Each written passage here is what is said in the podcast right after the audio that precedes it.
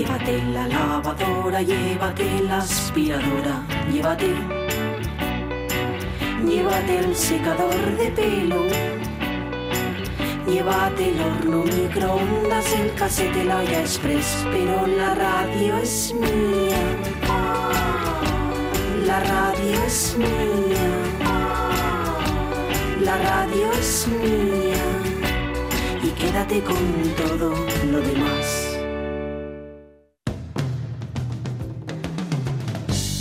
La radio es mía. Pachi Poncela.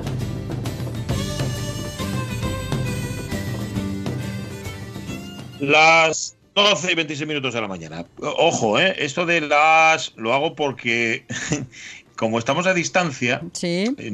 Siempre los primeros segundos me escucho a mí mismo y entonces prefiero alargarla que decir cosas porque me trabuco.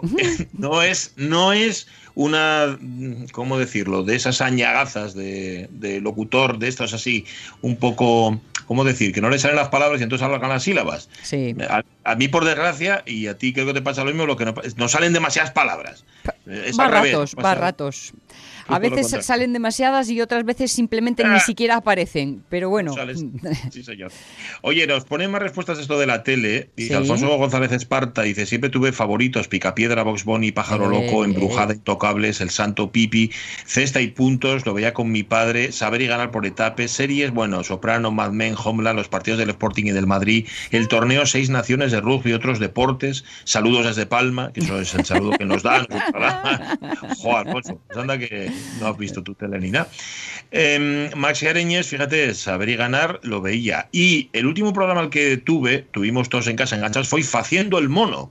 Sí, señor, el concurso de TPA que presentaba nuestro muy querido Berto Rodríguez. Na mi opinión, uno de los mayores programas que pasaron por la televisión mundial.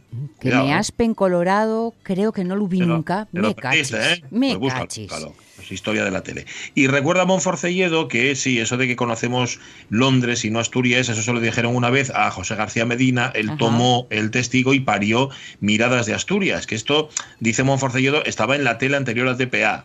No es que fuera la tele anterior a TPA, era Tele Asturias, era otra tele Mm. distinta. No es que TPA tomara el relevo ni nada de eso. Con tropecientos capítulos sobre los concellos asturianos, sí señor. Y salió él, salió Monforcelledo y nos pone una captura donde, sí, nos recuerda que estaba más gordo antes que, que, ahora, nunca peor, ¿eh? No obstante, Monforcelledo. Estabas estupendo antes y estás estupendo ahora. Oye, y Lohar también nos responde, ¿qué, nos dice Lohar? Porque además nos pone un enlace que yo he querido entrar, pero no he podido todavía. Muy chulo, muy chulo eh, el, el enlace, ya lo miraréis. Pero él dice, la televisión y yo somos como el agua y el aceite. No casamos bien, pero bueno, en esta vida todo se anduvo. Cuando era guaje estaba deseando que llegara el sábado para ver La bola de cristal. ¿Os imagináis un programa así ahora? Yo creo que sería imposible. Eh, además, como os digo, nos manda un enlace con una recopilación de conciertos, que más bien habría que decir de conciertazos, porque son, bueno, pues eso, algunos de esos que se habla de, eh, lo- como habláis los del fútbol o hablan los del fútbol de los partidos, la final del Sí. 98 entre... ta- ta- Hay que verlos, hay que eh, verlos. Bueno, pues algunos de los conciertos que se incluyen en esta dirección, eh, la verdad es que tienen toda esa pátina de la, de la historia musical y mola Eh, mucho. Los Beatles en el 64, Camarón en Montreux en el 91, Elvis Presley, Aloha from Hawaii en el 73, ACDC, Bon Jovi, Los Doors. Madre mía, Variadito, a ver, tenemos que colgar más, este ¿eh? enlace, ¿eh? Sí, Eh, tenemos vale, que colgar. vale. A ver si... Tokivideo.com. A ver si Toki sé con Y. hacerlo, lo de colgar el enlace. Y mejor tú, que eres más hábil con las redes. Soy muy, soy- soy muy listo yo.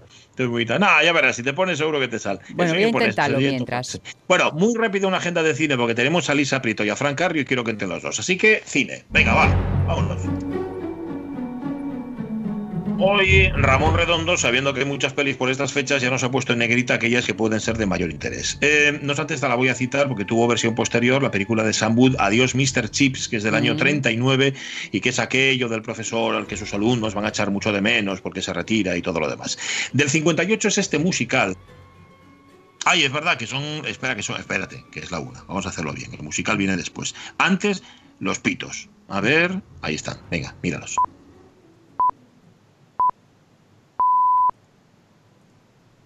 Ay, no hay cosa que guste más a un profesional de la radio que dar los pitos limpios. Me teníais Es- desconcertada. Ya está, pito, pito. Sí, pito, porque hay una parte de la audiencia que ahora mismo se va a Radio Langreo. No Es es, que no estuvieran, se estaban en Radio Langreo, pero escuchan otra emisión distinta. Bueno, decía, año 58, este musical, musicalón. Gigi, am I a fool without a mind? Or have I merely been too blind to realize? Oh, Gigi, why you've been growing up before my eyes. Yo toda la vida dije Gigi, pero parece ser que se dice Gigi. ¿Ya? Este es el musical de Vincente Minelli que se estrenaba en el año 1958 con eh, música y letra de Leve y Lerner, que son dos de los grandísimos de los musicales, y protagonizada por Leslie Caron, Ujú, que era sí. esta actriz que tenía así cara como de chinina. Sí, con aquellos ojos enormes, a pesar de lo de Chinina, ¿no? Aquella Sí, sí, sí. mirada.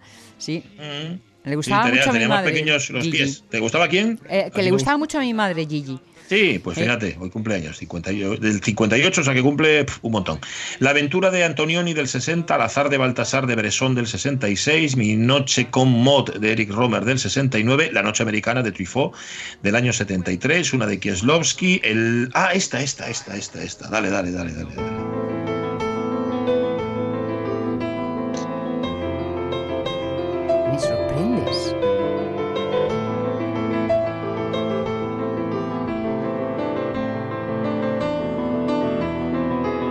Me sorprendes vivamente, Pachi Poncela. Te tenía ¿Por anti el piano. No soy muy. No, el piano no lo vi. Eh, pero se da una circunstancia que te va a extrañar todavía más. A mí esta música me encanta. Esta, esto yo creo que lo mejor que ha hecho, bueno, tiene otras cosas que también me gustan. ¿eh? Michael Nyman en su santa vida. Eh, esta es la música del piano de Jane Campion, película neozelandesa. Y creo que est- está también esta música de Michael Nyman, porque se basa en una melodía pop- popular neozelandesa. Vamos, que no es suya del todo. Tengo muchas ganas, de verdad lo digo, de ver la película entera. He visto así como cachos. Y es que me gustan mucho los dos actores. Sí. Me gusta mucho Holly Hunter y, y Harvey Keitel. Que hablábamos que- de él ayer y, y yo en esta peli es donde realmente le descubrí a Keitel. Sí, señor. Hace Súbeme ya- la música, Caunero, que me gusta mucho.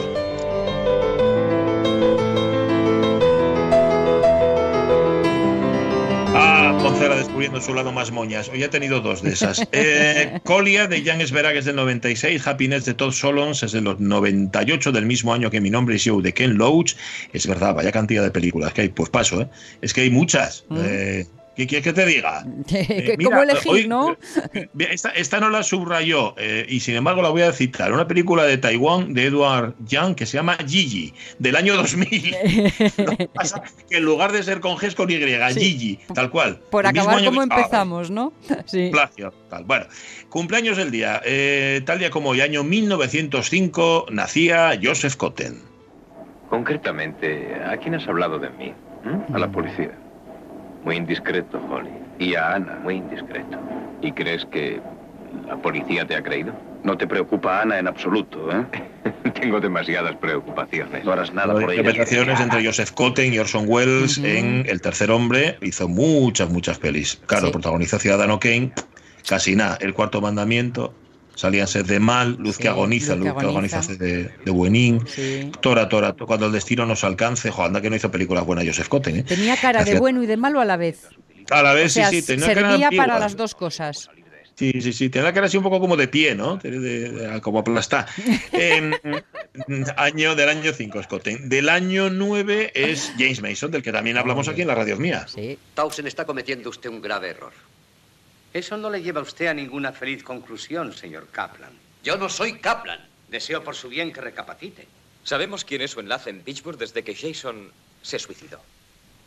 ¿Qué enlace? Si yo no he estado nunca en Pittsburgh. El 16 de junio se hallaba usted en el Hotel Sherwin de Pittsburgh bajo el nombre de George Kaplan de Berkeley, California. Una semana después se registraba en el Hotel Franklin de Filadelfia como George Kaplan de Pittsburgh. El 11 de agosto residía en el Stadler de Boston y el 29 George Kaplan de Boston se hospedaba en el Whittier de Detroit y actualmente ocupa la habitación 976 del Plaza de Nueva York como George Kaplan de Detroit. ¿Y qué más? Dentro de dos días debe hallarse en el Ambassador East de Chicago Ah. y luego irá al Hotel Sheraton Johnson de Rapid City en Dakota del Sur. Ni hablar. Ya ve que es el hacerse la ilusión de que nos engañe un poco más de lo que le engañamos nosotros, señor Tenía Kaplan. hablar, yo no voy a ir ahí, ni de casualidad. Bueno, James Mason era el, el malo, ya lo sabéis. Bueno, siempre, no siempre, pero casi siempre hizo de malo o de ambiguo en Lolita, lo recordaba Jorge Alonso el otro día. Fantástico. Hacía de Capitán Nemo en Viaje al Centro de la Tierra también. En Con la muerte de los talones, eso, hacía del malo. En Lolita, No, en Lolita es que te mueres de ternura con él al final y eso que Sí. empiezas torciendo el morro. Sí, la verdad que sí. He dicho que hacía de Nemo, no, hacía de Nemo en 20.000 leguas de viaje submarino, no en viaje al centro de la Tierra. Vaya, Los niños del Brasil había, hacía, hacía de muy malón, El cielo Mm. puede esperar, Veredicto final, hacía de abogado malo. Bueno, James Mason, del año 9. André de Todd, director de cine estadounidense húngaro, que nacía tal día como hoy, hace 107 años. Mercenarios sin gloria, El Día de los Forajidos. Los crímenes del Museo de Cera, que es una peli que da mucho miedo. Eh, del año 29 es Juanjo Menéndez, que ¿Cómo del año 29? Sí, nacía de tal día como hoy del año 29, Juanjo Menéndez, que debutó en el teatro y que luego hizo mucho, salía mucho en papelinos, en, no hizo, creo, nunca así grandes papeles en el cine, pero sí salía en Sor Citroën, en Historias de la Radio, Millonario Hombre. por un día, Tristana. Era un clásico, era un clásico. Sí, señor. O sea, y para con- clásico, Sí, ¿Qué ibas a adelante, decir? adelante. No, no, no. Adelante, no, adelante. digo que yo que para clásico este, mira. Resolví dedicar toda mi vida al estudio del magnetismo y a probar su existencia. Al principio nadie hizo caso de mí, era solo un medicucho ignorado que hablaba sobre cosas desacreditadas, un pobre loco eh, que creía como científicos experimentos que para el resto del mundo eran solo trucos de prestidigitación. Esta voz es inconfundible. Es la, lo que pasa es que, claro, el tipo quedó para padre de Chicho Ya. ya. para la eternidad. Es la voz de Narciso Ibáñez Menta, actor de origen asturiano, que era el padre de Chicho Ibáñez Serrador. Y eso, ¿no? Ya cuando te conviertes en padre de, o yes fiu de, o Hmm. marido de, o mujer de, ahí no hay nada que hacer. Ya se te complicó. Pero vamos, anda que no tiene trayectoria Narciso Ibáñez Menta, aunque lo recordamos sobre todo por historias para no dormir. Sí, sin duda, sin duda. Y a Trayectoria y presencia, porque tiene un- una puesta en escena que solo Todo, verle todo, ya todo, te da un wow. Pues sí. Eh, mira, Maxi Areñez tiene trato de favor. Nos pidió por eh, mensaje interno el enlace de este que compartió Lojar y ya se lo hemos mandado. Ya si alguien más lo quiere, que nos lo pida. Y ya está, ya está en la red. eh, ¿Ya lo colgaste? Sí, vale, sí. pues entonces nada. Uh. Vale. Tengo aquí una discusión con Pedro Pablo Valde Morís por eh, Michael Nyman y Philly Glass. Igual, igual, igual mm, se deteriora nuestra amistad. Es el Ah, viejo tema, amigos. Sí, tema difícil aquí en la radio mía. 12 y 37, Elisa Prieto.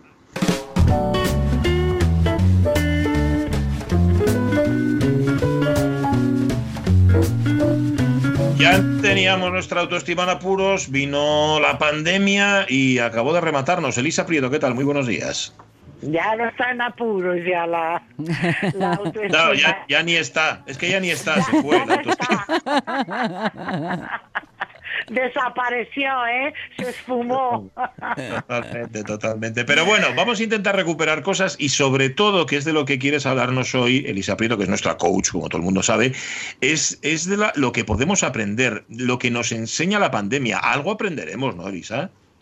Yo espero que sí, como lo dije la semana pasada, ¿no? Por lo menos que deje una impronta, la que nos deje, y que luego nosotros alimentemos esta impronta, ¿no? Esa sensación de satisfacción, de ayudar al otro, al prójimo, a gente que no conozco de nada y tal, pero que esto no se diluya con el tiempo y se olvide, ¿no? Que realmente quede ahí este aprendizaje y que lo alimentemos para poder ser automático al final, ¿no?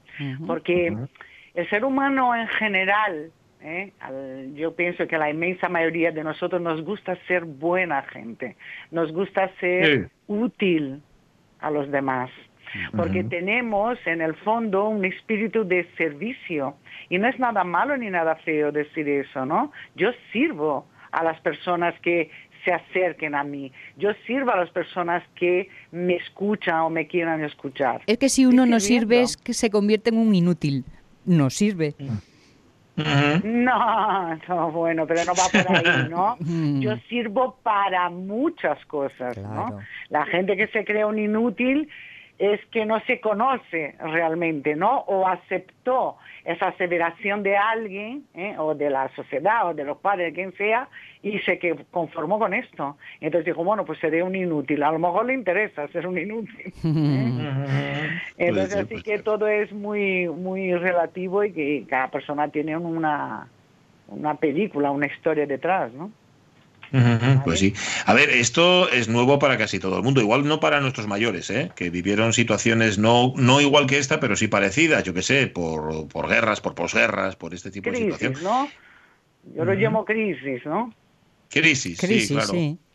Sí, sí, sí, Que el, el, ser humano siempre ha pasado por mucho, toda la historia, ¿no? La historia de la, de la humanidad. Yo por lo menos desde pequeña siempre he oído siempre había algo que nos amenazaba a nivel de, de, global, ¿no? No amenaza mi ciudad, mi, mi raza o mi tal, no, no, a nivel global, ¿no? Como puede ser guerras mundiales, pandemias, terremotos, impactos que vienen del cosmos. Es que no hay que olvidar que aunque estemos en una pandemia, seguimos teniendo las mismas amenazas de siempre, ¿no?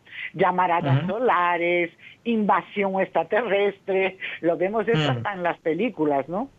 Entonces hemos estado toda la vida eh, amenazando, ¿no? Y estas amenazas, ¿no? Nos lo cuenta hoy en día con todos los medios de comunicación que tenemos, nos los están bombardeando, ¿no? Con, con esto que probablemente pueda pasar, ¿no?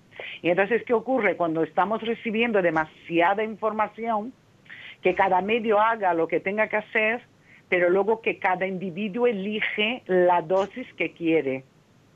Porque si yo tengo un exceso de dosis de información, probablemente me va, pues eso, suscitar un miedo, sea el tipo de miedo que sea, y luego a lo mejor no lo voy a poder controlar, ¿no? Y entonces e, e, este miedo cuando recorre mi cuerpo tiene unas reacciones. Yo puedo ser una persona que puedo tener la capacidad, ¿no? Aunque tengo miedo, lo gestiono y me sirve para mm, ser prudente o para salvarme la vida, si es el caso, ¿no? O incluso si el miedo es demasiado, la emoción te secuestra, eh, te quedas paralizado, no sabes qué hacer o huyes de la situación, ¿no? Porque estamos hablando de miedos irracionales. El miedo racional es cuando realmente tengo una amenaza y tengo que salir corriendo, tengo que defenderme, tengo que hacer algo para sobrevivir, ¿no? Pero bueno, todo esto son eh, emociones que nos ayudan. Dime. Mm. No, no, decía que se trata de que dominemos nosotros el miedo y no que el miedo nos domine a nosotros. Porque sin miedo realmente no podemos vivir, ¿no? No, no, no, para nada, para nada. Mira, gracias al miedo, el miedo realmente, si lo gestionamos, es un excelente aliado. Y el otro día oí una charla y una, una persona dijo, el miedo cuando te salva la vida, te salva la vida en, todos los aspectos, ¿no? Pues es salvar un negocio, ¿vale? Entonces el miedo cuando te salva la vida se torna tu, tu amigo y no tu enemigo. Entonces a partir de ahí tu relación con él es una excelente relación, porque realmente son emociones básicas que eh, son adaptativas si están bien gestionadas. Están ahí para ayudarte, para protegerte. Te están diciendo algo. Este, este miedo siempre te está diciendo algo. Se convierte, se convierte en negativo cuando le damos funciones que ya no le corresponden, como por ejemplo esconderte.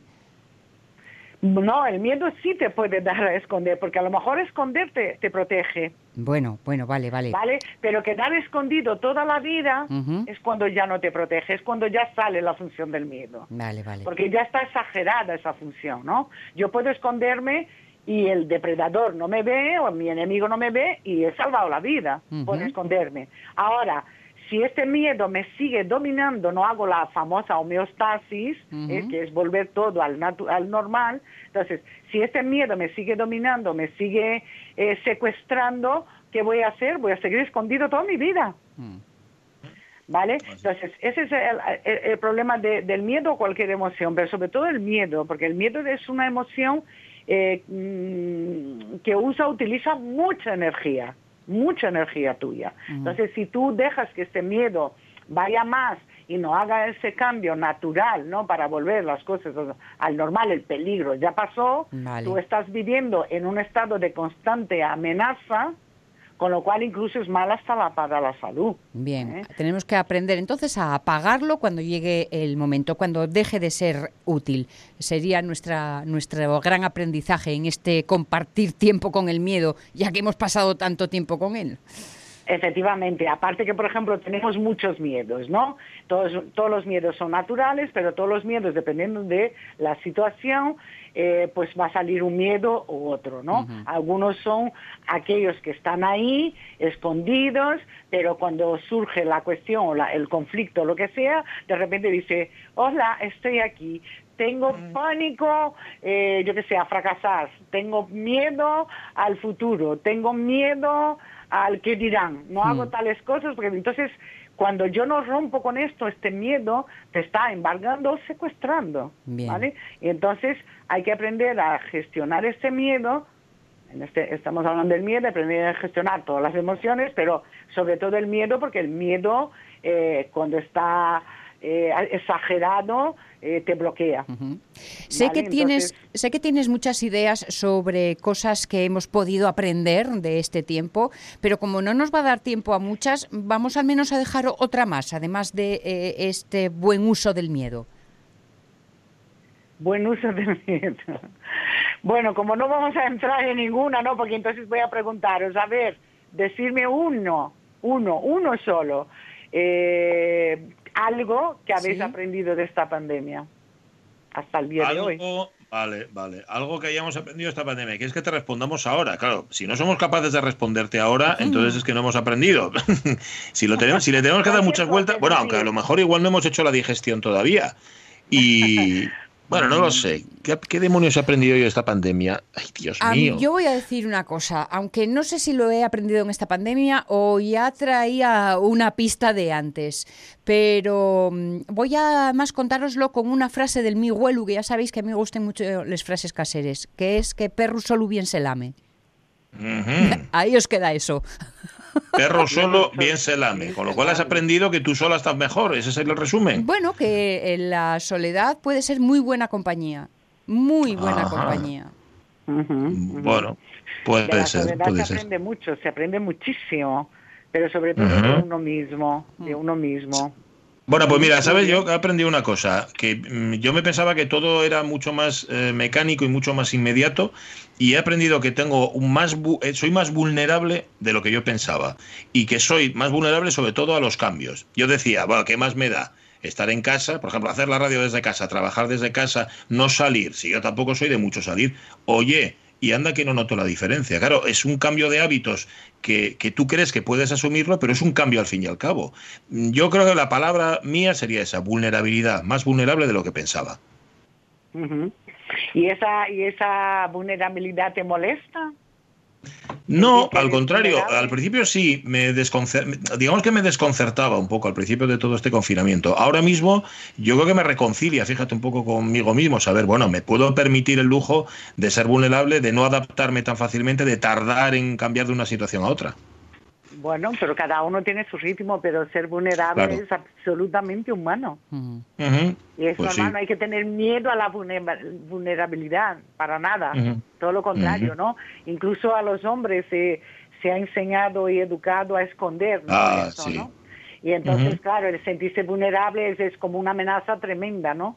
Y no, es, es algo absolutamente natural en, en el ser humano, ¿no? Bueno, pues bien, ya te bien, hemos dado, ya te hemos dado nuestros dos aprendizajes y la semana que viene, si quieres, seguimos hablando del, Vale, del asunto y de lo que hemos aprendido en esta pandemia, que Vale. todavía nos queda, ¿eh? porque todavía estamos Nos en queda, pandemia y podemos aprender. Es verdad. Pues no, no, y aparte que, por ejemplo, voy a seguir hablando también, vamos a hablar de lo que podemos aprender de esto, ¿no? O, o las conclusiones que llegamos también, ¿vale? Eh, cosas incluso que no nos gusta, como por ejemplo, no hay nada seguro en la vida. Por Eh, ejemplo. a a partir del momento por que tú aceptes eso, empiezas a relajar el miedo, ¿vale? Ujú. Y Vale. entonces, bueno, pues nada, pues para la semana que viene seguimos. Lo retomamos el hablando viernes. De, Pues de sí. esto y, y vamos entrando en, en los miedos. Pues sí, poquito a poco. Venga, muy un bien, beso muy fuerte. Elisa Prieto. Un Cuídate. besín. Venga, un Chao. be- buen fin de semana. También para chao. ti. Hasta luego. Hasta Chao, luego. chao. Pues sí, sí. Eh, el buey solo bien se lame. Perro solo, buey solo bien se lame, sí, Buey señor. solo bien se lame. Sí, mejor buey que perro. Sí, no, sí, por, no por nada. Los perros, los bueyes, por ejemplo, sus partes íntimas no se las lamen. Bueno, pues igual es una algo una Porque pérdida. no llegan, ¿eh? pero igual no, es una no pérdida que nos lleva el perro. Vete tú a saber. En Ah, fin. vi otra cosa. Eh, 12 y 49, 10 minutillos para ver series. Va.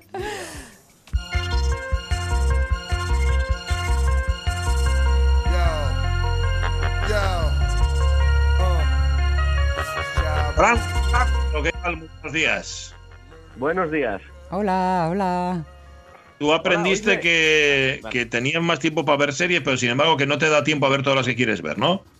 No, y encima si me pasa como con la que os traigo hoy, pues hoy vengo muy cabreado. Vengo Nah. muy cabreado. De, de hecho, hoy podemos hacer subsección mía que se llama el crítico hater. ¿Pero qué te pasó, vida? ¿Qué Bueno, pasó? tienes que dejarme un minutín para preguntarte una cosa antes de que acabes, ¿eh? Pero descarga primero, no vengas con ese Sí, dolor sí, de suéltalo, alma. suéltalo. A ver, eh, vi eh, una serie que estrenaron en Netflix española que se llama Valeria. Ajá. ¿Vale? Ajá. Vale.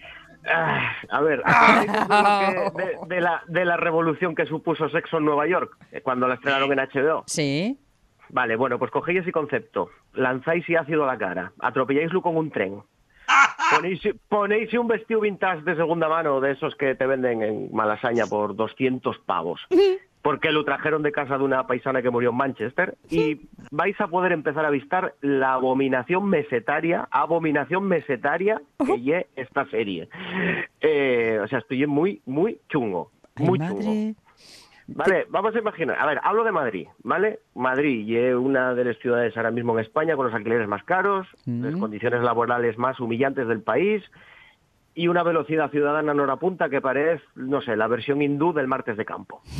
¿Vale? Tenéis ese concepto en la cabeza, ¿no? Vale, bueno, pues con ese concepto, pasáislo por un filtro Valencia de Instagram.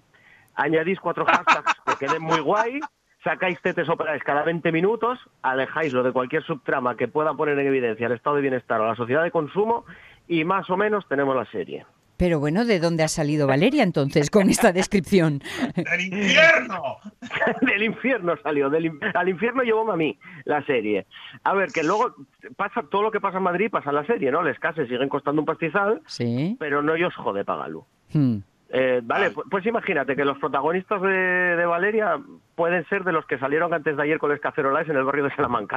Pero no, yo- no, no ellos molesta a los que salen en la serie, claro, que son Claro, los claro, de... No, no, no ellos molestan, no, son eso, pues como pijos del barrio Salamanca, Sí. con un discurso más moderado, Sí. amigos con cuota étnica y física que va más allá del canon de la tele actual, pero dentro de los márgenes. Vamos, Mm. que los feos son feos de tele. Y si tiene que salir un desnudo, el desnudo ya es perfecto. Piel tersa, nada de michelines, nada de tal. Ay, feos de tele, me voy a quedar con esa idea. Los feos de tele, los feos de tele. Sí. A ver, en, en la serie hay un, como puestos de trabajo que se quejen todo el día, ¿no? Bueno, pues uno y es el guardia jurado en un museo donde lo que te dediques es a hablar por el móvil con los colegas ¿Mm? o que incluso vayan allí a hablar contigo. Ese y el curro de mierda de la serie. Ya. Luego hay otra que también se queja del curro, que lo que hace es traducir, traducir clases en la universidad en distintos idiomas en una sala oscura que encima aprovecha para triscarse a los, a los rolletes que tiene. Ajá. Vale. Luego hay otro Para que se queja porque, porque yo es youtuber y haz vídeos de tutoriales de cómo de cómo apilar tappers, que ya me dirás tú que quien necesite un quien necesite un tutorial para apilar tappers y es un poquitín corto el chaval y levántase 3.000 pavos al mes haciendo vídeos de esos, pues bueno, también se queja. Ole. Ujú. Y luego los publicistas, que la ma- lo más chungo que tienen y que son pareja y, y discuten entre los dos a ver quién se queda con el puesto con el puesto superior, que al final el dinero que van a cobrar de más va para los dos. Bueno, Ajá. pues ahí está. Vale, tenemos vale, este- vale. Este, Eh. este rollo, este rollo que intenta pasar por feminista, que son discutiendo ellos en, un, en bares con ellos con los amigos eh, sobre diferencias entre hombres y mujeres que nunca lleguen a ningún lado y solucionen dando un brindis a la cerveza artesana en una terraza madrileña que, por raro que suene, no está aglomerada de gente y de fondo ven Ya. los hipsters así desenfocados, más vestidos vintage, barbes de leñador en cares de inútiles y zumos de chía. Ajá. Dice, eh, para que hagas, para que puedas hacer una pausa en este, en esta ola, en este tsunami hater En eh, esta ola que de está subido, te digo lo que dice Ramón Redondo, que no sé qué esperabas, porque dice todos los mimbres eran de la peor calidad, y además no creo que Elizabeth Benavent, que entiendo que será la guionista, se lleve el premio Nobel de Literatura. Vamos, que ya de mano pintaba muy mal, eh, Fran. Sí, sí, pinta- pintaba mal, pero bueno, yo soy una persona con esperanza y yo que estuve viendo las cosas que hizo Leticia Dolera, por ejemplo, para Movistar Plus y tal, y joder, y este, este cine ahora feminista que está guay, pero vamos, aquí el parecido con Leticia Dolera desaparece en cuanto empieza la, la serie. Que a ver, luego por otro lado, técnicamente mola, tiene esta onda europea modernina, tonos pastel desaturados, estos filtros naif que vinieron tanto con Amélie, Sí. y la sobredosis de glucosa de Amélie, de, de Amélie también, pero bueno, la banda sonora y es más tirando del escenario de, de gente de doblete en el Primavera Sound. ¿vale? Bueno, entonces, entonces es un Sexo en Nueva York en toda regla, porque el, el Sexo en Nueva York también tenía todos esos componentes que acabas de describir, perdona que te diga. Pero Sexo en Nueva York tenía más lucha de clases que esta serie. Vale. Y mira de lo que te Fíjate, estoy hablando, de cinco, de cinco pijes de la zona del, del barrio del barrio rico de Nueva York. Sí. Y tenía bastante más lucha de clases que esta serie. O sea, Ajá. pero bueno, era lo que, lo que decías antes, ¿no? La guionista, la, Mm. la guionista cuenta con obras maestres en su currículum como Los hombres de Paco, Física y Química. Que dices, a ver, ¿qué podía salir mal de aquí? Bueno, pues la serie número uno en España ahora. Pero bueno, teniendo en cuenta... ¿Qué me que la estás contando? la- ¿Ah, sí? Sí, sí, sí. Teniendo en cuenta que la anterior fue La Casa de Papel, que, ya esta serie, que, lo, que, lo, que lo pusieron todo para la imagen, pero le- el sonido parece que lo manejen monos de Gibraltar. Totalmente, Porque- estoy totalmente de acuerdo. No, no, Pero eso, ojo, yo no sé si tiene que ver con, con el sonido, con los sonidistas o tiene que ver con los actores, ¿eh? Los Que hable para cuidar la no- camisa, no cuidado. hay uno que vocalice y les tíos susurren todos, da igual, que tengan Todo- que todo el tiempo, follando. sí, sí. No, no, o sea, no tienen, Vale. no tienen registro, no tienen registro alguno. Pero bueno, voy a contaros un poco del guion de, de, de la De Valeria. película ¿vale? O Sí. sea, vas a Bueno, ahondar en el asunto. Tienes, tienes un par de minutos, tienes un par de minutos Vamos para a hablar un poco del... del- Bueno, mira, ahí sí estoy cabreado que hasta lo escribí, ¿eh? O sea, tengo lo Lo escrito. veo, lo veo. tengo lo Sí, escrito. A ver, vamos a hablar de, de la prota, Carrie Bra no, Carrie Bradshaw, no, eh, Valeria. La otra. Una incipiente escritora que decide escribir sobre sexo después que le ofrezcan hacer una novela. ¿De verdad? Sí, falta de inspiración porque su novio es un fotógrafo y un poco inútil a la hora de meterla, pues decide pedir ayuda a sus amigas. Sus amigas tenemos a una casquivana, a una enamoradiza y a una lesbiana que no se atreve a salir del armario. Que quitando por lo de la lesbiana, yo creo que los guionistas de Sexo en Nueva York podrían denunciar esto. ¿Verdad que sí? O sea, así de claro. Sí. Bueno, la tía, la cosa llega al final, termina enamorándose de otro gilipollas que tiene la capacidad interpretativa de Chuck Norris después de sufrir un ictus y hasta que no folla con él, pues no puede empezar a escribir como Dios manda. Y aquí por lo menos hay un punto bueno en la serie que llega el primer polvo y os sale mal y tiene que esperar al segundo. Porque el problema, el problema de la serie, el único problema que hay en esta serie, es follar. La- el único problema que representa eh, que, que hay en esta sociedad es follar, ya sea porque folles mucho, o poco, o porque lo idealices, o porque sea siempre con la misma persona, o con varias. Lo único que importa aquí es metela o que Eso te la metan. O que te la metan. Luego, claro, como ya de la serie, pues funciona muy bien con cuotes de pantalla. Hay un chaval en silla de ruedas, pero bueno, son de estos que están más felices que uno que puede saltar y correr como un conejo por ahí. Tenemos también a una amiga, a una amiga obesa que casualmente en ningún plano mm, y saquen, no hay solo los planos de ella son solo de tetilla para arriba, no vayamos a sacar la barriga, ya se ve Vale. en la cara que la chavalina es gordina y no falta más. Y luego una madre que deja la familia por, por la carrera en la música, pero luego vuelve a pedir perdón. Y así lo tenemos. Yo creo que como serie de ciencia ficción yo para ahí un 10. Sinceramente. Lle para ahí un 10 la serie. distopía y distopía. Ay, ay, ay, ay, ay, ay, ay. Bueno, Sí, digo, mm, esto lo que haz luego y crearte una sociedad que piensa que el, que el mundo es así. Porque, Sí. a ver, esto yo veo y ríome, o enfádome, que bueno, al final vienen a ser las dos mismas cosas, ¿no? Yo, yo enfádome siempre con risa por medio. Pero hay gente que esto se lo puede tomar en serio. Tú imagínate dentro de 10 años los que hayan crecido con esta serie, que yo los veo que, que son capaces de estrangular a la madre por conseguir el, el rollo de un, un pequeño ascenso en el curro para ser chivatos del jefe. O sea, que esto, esto va así, y ya es la sociedad que te presenta. esta Eso se serie. ve. Sí, sí, sí, sí. Bueno, como no diferenciamos, además nos cuesta diferenciar ficción de realidad, sobre todo a los de cierta generación, sí, pueden pensarse que la vida es así. Ay, por Dios, cómo me reí. Ficción de realidad y que ahora no sé si va a costar más o menos porque leía, Frank, y era lo que quería comentarte, eh, que hay 30 al- segundos.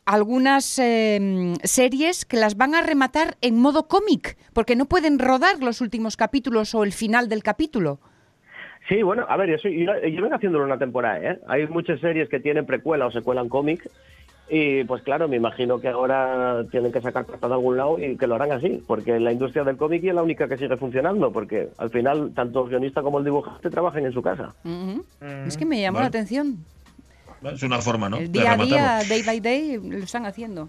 Ay, oye, Bueno, gracias mil, una. Francarrio, de verdad, qué Nada. grandes momentos. Ya sé que lo que Ya, voy a ver este la- fin de semana. Cuídate para mucho. La que, para la semana que viene voy a buscar otra serie que no me guste porque realmente paso lo mejor. Ay, qué, qué risa, qué risa más grandes. Cuídate, Con un lo que beso. mola la desahogar. Venga, tener buen fin de semana. También tú, también tú. Volvemos el lunes. Adiós, Avellaneda. Adiós, Taunedo. Sed Hasta luego, felices. Poncela. Adiós.